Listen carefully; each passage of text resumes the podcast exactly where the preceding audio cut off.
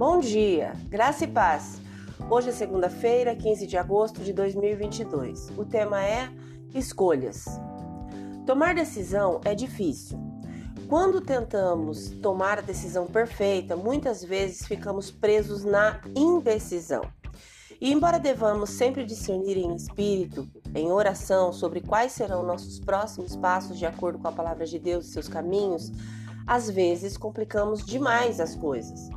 Em sua primeira carta aos Coríntios, o apóstolo Paulo estava abordando uma questão sobre alimentação, sobre o que deveriam ou não comer. Por isso, Paulo tirou um pouco a pressão dos cristãos, dizendo: Portanto, quer vocês comam, quer vocês bebam, quer façam qualquer outra coisa, façam para a glória de Deus.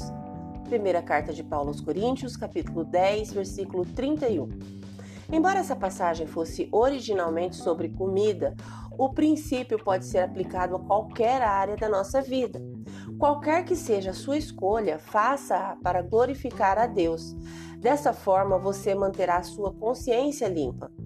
Se estiver preparando uma refeição ou fechando um negócio, se estiver praticando esportes ou construindo casas, se estiver liderando uma equipe ou criando seus filhos, se estiver analisando números ou cuidando dos vulneráveis, não importa o que você faça, o desejo central deve ser amar a Deus e amar os outros. Além disso, toda decisão deve exemplificar esse amor. Então hoje pergunte a si mesmo: essa decisão honra a Deus? Essa escolha é cheia de integridade? Os outros podem ver o caráter de Deus brilhando na minha vida?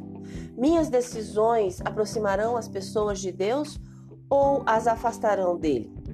Não importa em que situação estejamos, Deus nos deu a Sua palavra, seu Espírito, seu povo para nos ajudar a discernir a próxima coisa certa que faremos. Então, ao tomar decisões, procuremos honrar a Deus da melhor maneira possível e, por fim, confiar a Ele as nossas escolhas. Você crê? Deseja? Ore comigo agora. Senhor Jesus, sou agradecida pelas bênçãos e descanso do fim de semana. Agora, diante da Sua palavra, sou grata, pois a Tua voz me diz para confiar as minhas escolhas ao Teu bom propósito. Renova as minhas forças para que eu possa continuar firme nas tuas promessas para a minha existência. Amém. Deus te abençoe com uma semana maravilhosa. Graça e paz. Bom dia!